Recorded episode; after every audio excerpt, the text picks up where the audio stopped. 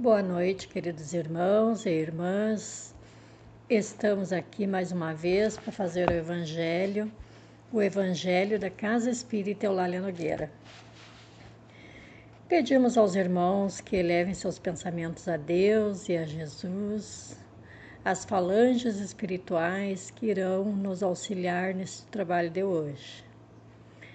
Senhor, com muito amor em nossos corações, estamos reunidos mais uma vez, aqui nesta hora de oração, de prece e de estudo do Evangelho segundo o Espiritismo. Com muito amor, te pedimos permissão para abrir os trabalhos de hoje. Graças te damos, Senhor, e que assim seja.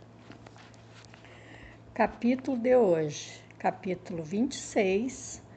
Dai gratuitamente o que recebeste gratuitamente. Preces pagas. Item 3. Ele disse, em seguida aos seus discípulos, na presença de todo o povo que o escutava Guardai-vos dos, escri dos escribas que ostentam passeando com longas túnicas, que gostam de ser saudados nas praças públicas, de ocupar as primeiras cadeiras nas sinagogas e os primeiros lugares nas festas. Que, sob pretexto de longas preces, devoram as casas das viúvas. Essas pessoas receberão, por isso, uma condenação mais rigorosa. São Lucas, capítulo 20, versículo 45 a 47. São Marcos, capítulo 12, versículo 38 a 40. São Mateus, capítulo 23, versículo 14. Item 4.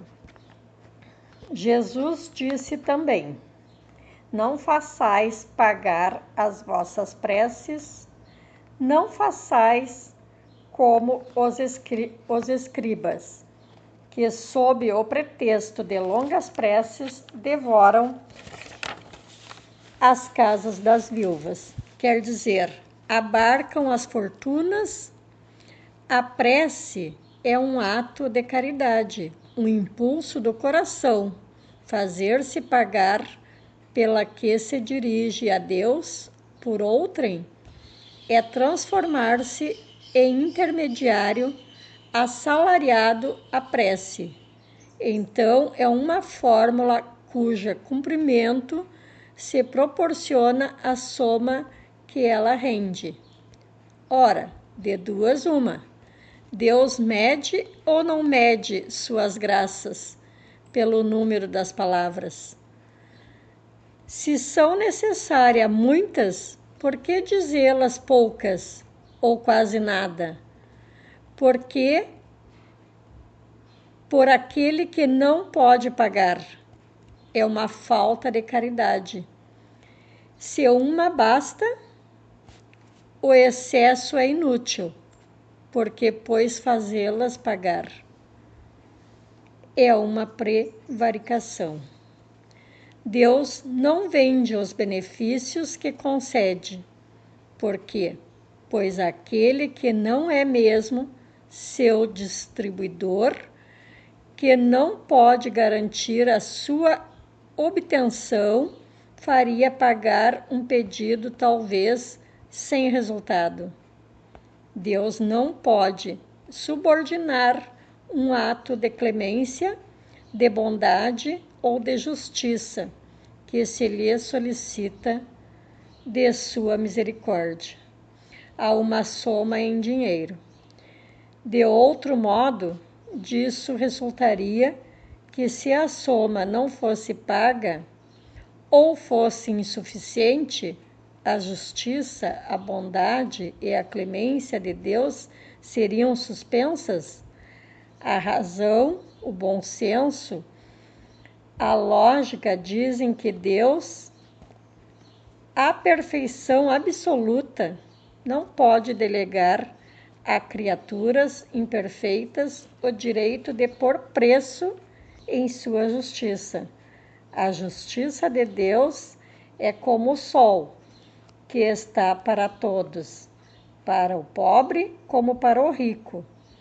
Se se considera imoral traficar as graças de um soberano da terra, seria lícito vender as do soberano do universo? As preces pagas têm um outro inconveniente. Aquele que as compra se crê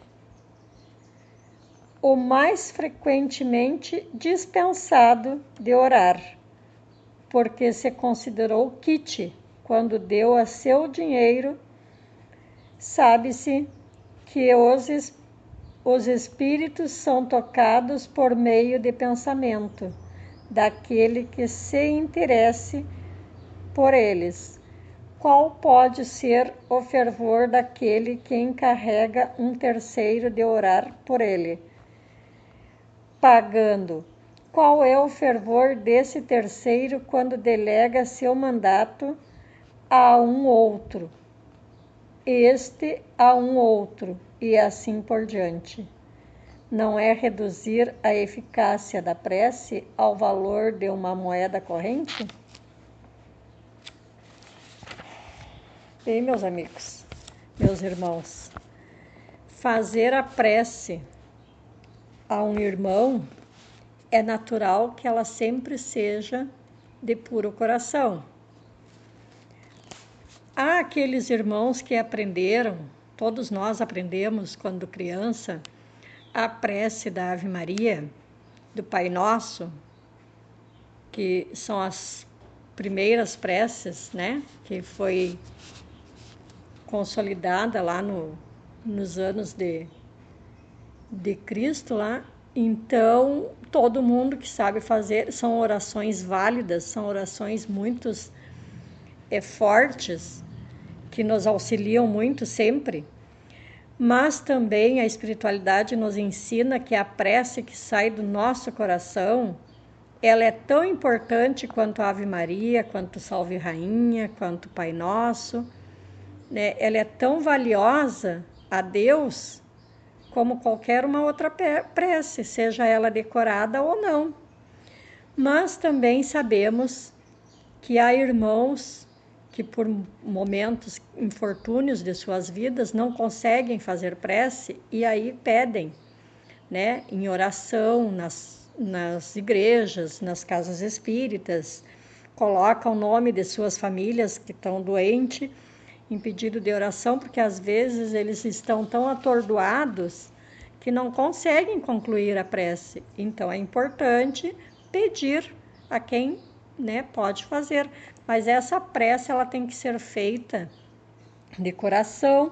Nós não podemos cobrar por uma prece, seja pela saúde de um irmão, seja para que um irmão consiga um melhor emprego, seja por qual for o motivo que ele venha a você pedir uma prece, pedir um auxílio, né? De repente me ajuda a orar, né? Tem muita gente que pede, me ajuda a orar porque eu não sei é comum acontecer isso e é comum nós ajudarmos, mas todo aquele que cobra, com certeza pagará um alto preço com Deus. Deus irá julgar se foi certo, se foi errado.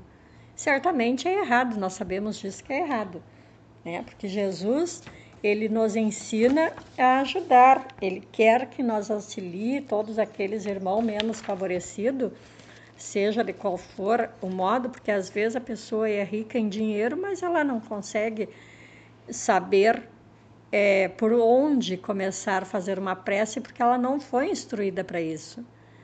Então, cabe aquele que sabe um pouquinho ensinar aquele que não sabe nada.